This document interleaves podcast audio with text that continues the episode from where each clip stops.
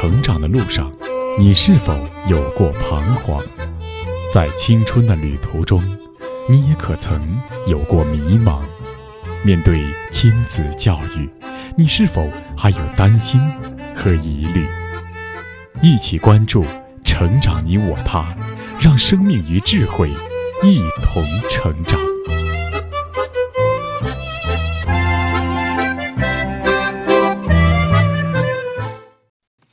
愿生命与智慧一同成长。海内外的各位听友，大家好，欢迎来到《成长你我他》，我是您的朋友钟庆。听众朋友，上期节目呢，我们对话了作家祁宏伟，围绕他的新书《叫醒装睡的你》。对于祁宏伟的书，四川省社会科学院研究生院教授林和生这样评价：“叫醒装睡的你，逻辑上说不通，却催人泪下。”看不见的病毒、战争、谎言、滔天洪水，时代的种种不可思议，倍显本书的珍贵。这让我想起一句名言：即使世界明天就要毁灭，我仍然要种下一棵苹果树。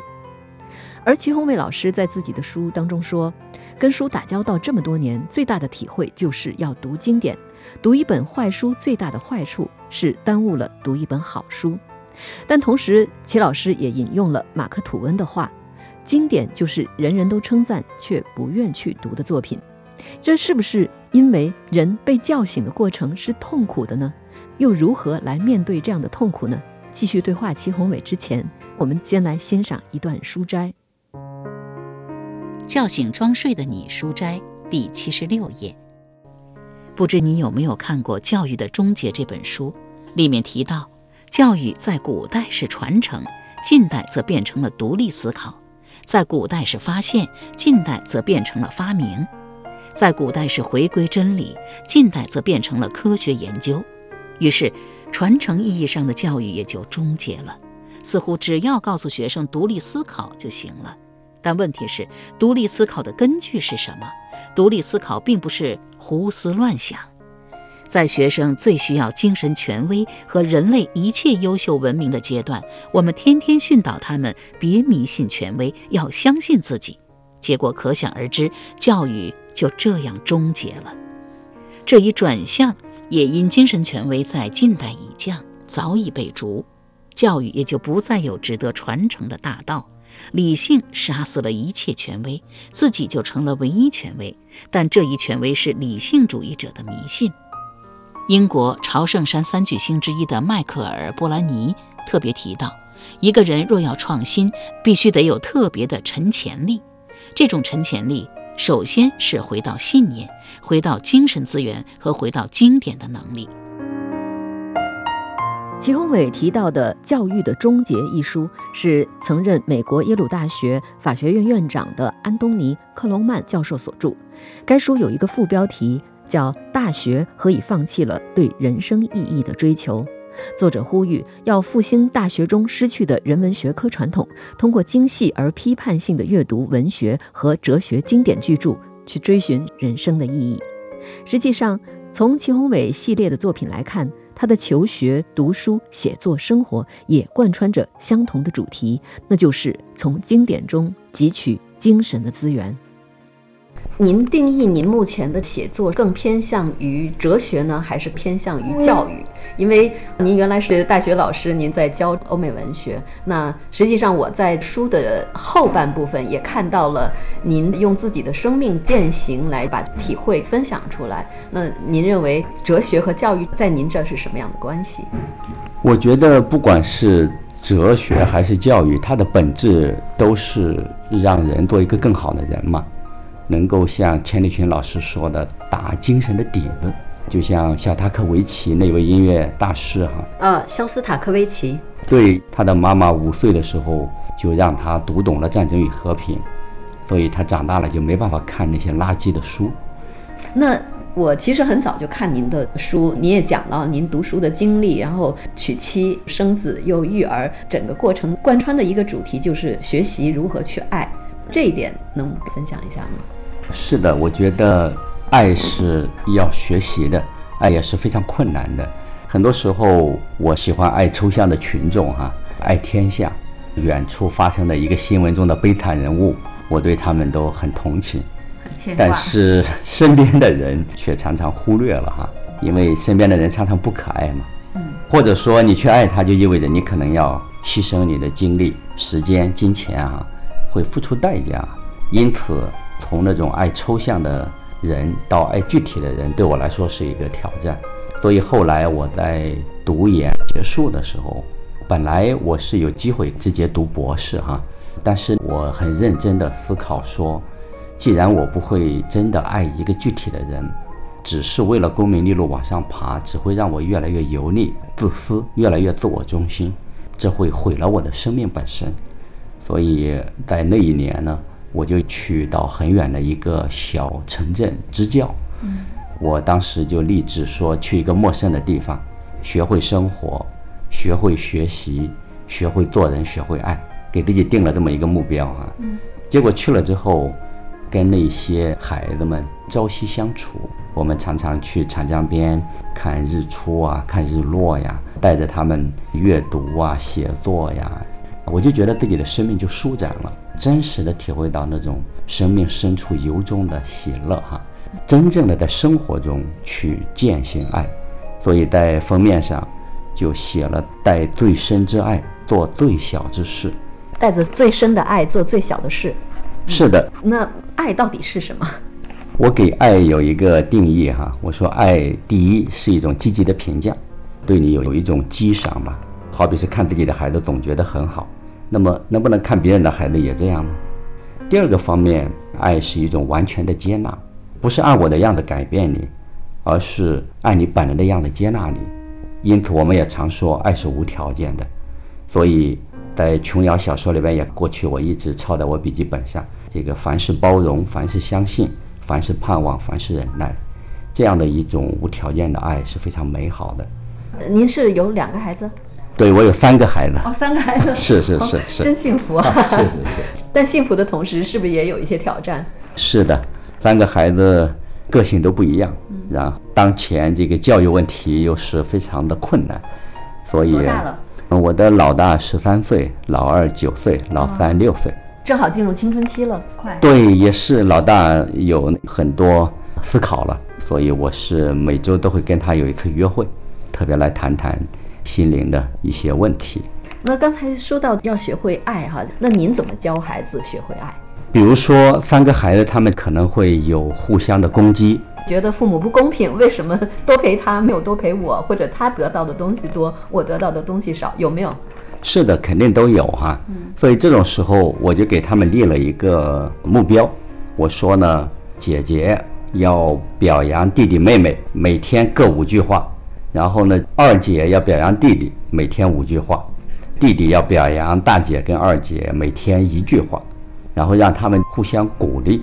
一开始他们都很不情愿哈，很不自然，但是后来他们去做的时候，慢慢的也学会了去欣赏别人、鼓励别人，就比较由衷的去做。我就觉得这种日常生活中的点点滴滴还是需要去操练的。所以我对每个孩子都说：“你是我最特别的女儿，你是我最特别的儿子，我都会百分之百的爱你啊！”的的确确是这样。三个孩子我都会跟他们每周。有一种算是精神的深度的沟通。晚饭之后，我们也会阅读一些经典文本，让他们从小就有一些很伟大的英雄的故事在他们心灵深处扎根。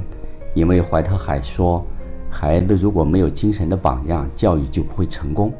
同时呢，也会带着他们有很多的这种实践啊，就说我的大女儿喜欢音乐，我们就常到养老院啊。给老人家举办这种音乐会，让孩子从小知道，音乐不只是拿来考级的，更多是要给人带来欢乐。同时呢，也会特别强调带着孩子们要去探索。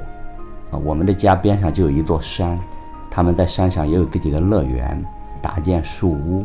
同时呢，他们在家里边也会有各种实验，做各种有趣的探索。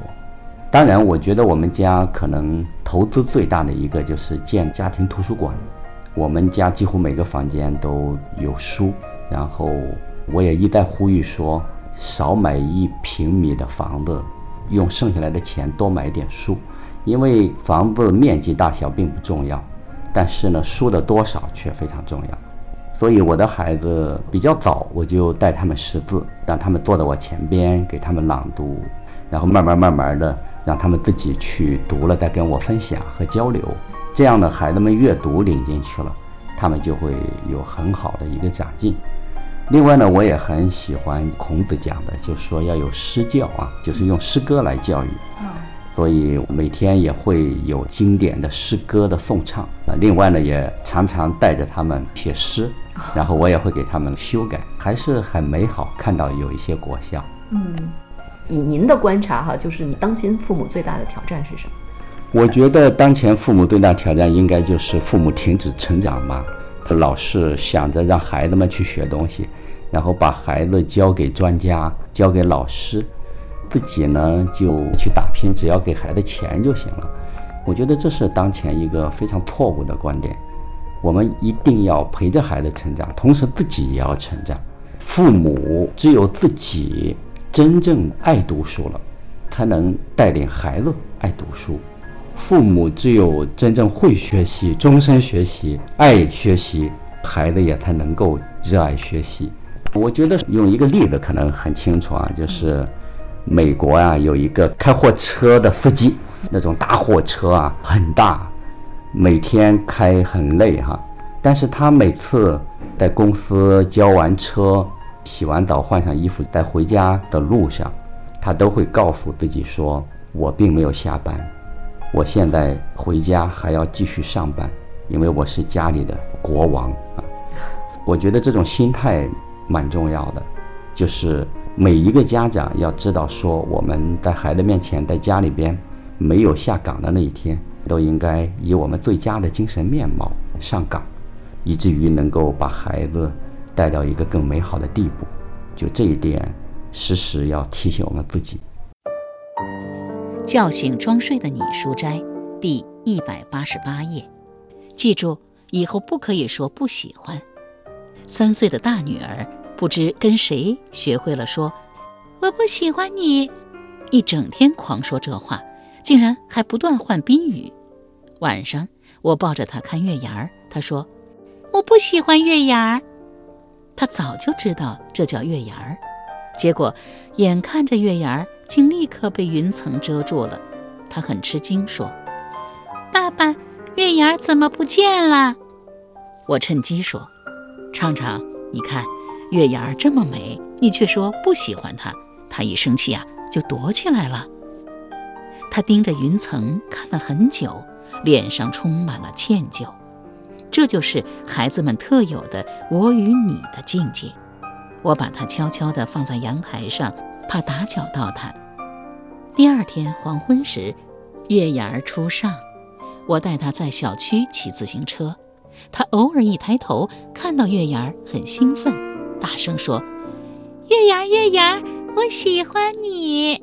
还特地扭头对我说：“爸爸，我喜欢月牙。”一直到晚上，差不多说了三十遍。月牙儿今晚很高兴，一直亮亮的照着他。那您和您的夫人会有意见不一致的时候吗？肯定有啊！我在文章中写过哈，我们家的这个实木的桌子哈。我呢是不喜欢铺桌布，甚至我不喜欢摆那个桌垫，因为我喜欢把桌子烫的青一块浅一块，啊，我觉得特别好看哈。但是呢，我的夫人就说太难看了，这个啊，于是我们两个就谈判了好久，到最后还是没有办法解决。于是呢，他还是蛮智慧的，他说这样吧，亲爱的，你想出一个非常诗意的说法，为什么不铺桌布，再写一篇文章？然后我就可以同意，所以后边我就想了一个说法，我说这叫时光的咬痕，就是时光走过我们吃饭的点点滴滴留下来的痕迹，这个回忆是非常美好的，我们不要刻意把它给取消掉。后来呢，他说啊，这个不错，所以后来我们家就没有铺桌布啊，就通过诗意的方法解决。其实，对孩子最美好的礼物是父母的相亲相爱、夫唱妇随这种美好的图景。所以，不只是观点，更重要的是你相爱的榜样。叫醒装睡的你，书斋第七十七页。所有作家中，我最佩服托斯托耶夫斯基。他和列夫·托尔斯泰都是俄罗斯文学乃至世界文学史上最伟大的小说家。他的《卡拉马佐夫兄弟》和托尔斯泰的《战争与和平》可算得上世界小说史上最伟大的两部巨著。他在成名作《穷人》发表后陷入创作危机，于1847年参加空想社会主义小组活动，1849年春被捕并被判死刑。临行前一刻。他和其他犯人被告知获赦，他由此受到极大震动，明白生命是一个礼物，开始认真对待精神信念。三天后，他被流放西伯利亚，其后被投进鄂木斯克要塞监狱。1864年，托斯托耶夫斯基发表《地下室手记》；1866年发表《罪与罚》，其后《白痴》。群魔等无一不与此古典提供的精神资源有关。最后，他发表总结性巨著《卡拉马佐夫兄弟》，扉页上写道：“一粒麦子只有死去，才能复活，结出更多籽粒。”我能不能这样理解？就是我们看到的很多心灵鸡汤，人们认为它是心灵鸡汤，是可能他的书和他的个人生活是脱节的。但是，当一个作家真的用自己的生命来去活出自己的追求的时候，那真的是在用生命来写作的。我能不能这样理解？啊，我觉得可以这样说吧。在这本书里边，我努力的要，我称之为叫“我口说我心，我手写我口”。这样的心口手的合一，能够真正的传递自己生命中真正的信念，而不只是说忙着去推销一些廉价的、表面上安慰人的理论，但实际上无助于解决我们内在生命的问题。所以我说，这是一本我用自己的生命写出来的有生命光亮的书。也就是说，您有行动在，不仅仅是你有心在。是的，可以这么说吧。我觉得这些行动，尽管在人看来不是惊天动地的大事业，但是我觉得爱就是最伟大的事业。其实最打动我的就是您所说的，带着最深的爱做最小的事，是特别打动人。谢谢您，谢谢齐老师。啊，不客气，谢谢大家。确实，知行合一是一种生命的境界。齐宏伟的书和他的生活就是一种合一。那么，真正的精神食粮与一些被认为是心灵鸡汤的文字差异又在哪里呢？我们再来听一听读者之言，还是有请中国教育学会家庭教育专业委员会第二届理事林志敏老师。好，林老师。秦宏伟老师提到这个经典的阅读，哈，其实说到阅读，现在很多人都知道阅读非常重要，但是为什么会有一些阅读被认为是心灵鸡汤？那么从齐宏伟老师的书和他自己的表述，您怎么看这种书面和生活的链接？我个人认为，所谓心灵鸡汤呢，就是回避现实，回避自己的不良状态，回避自己的幽暗，在给自己唱赞歌，给自己打鸡血。只能给人带来一时的亢奋，但是却掩饰了人真正的问题。就像一个病人一样，不健康就应该好好治疗，涂口红是没有用的。所以我觉得秦宏伟老师最关键是他能够去实践自己所认识的，实践他所信赖的。因为你信赖一个对象，你觉得善良，你要做一个善良的人。那我们人肯定不完全嘛，那这不完全性不能回避。所以我上次就提到了，面对自己的不完全，甚至于缺点，甚至于罪恶的时候，甚至有些罪恶的念头的时候，我们真的不能掉以轻心，不能把它合理化，而能够制止。那么这才是真正的爱自己，也是爱人。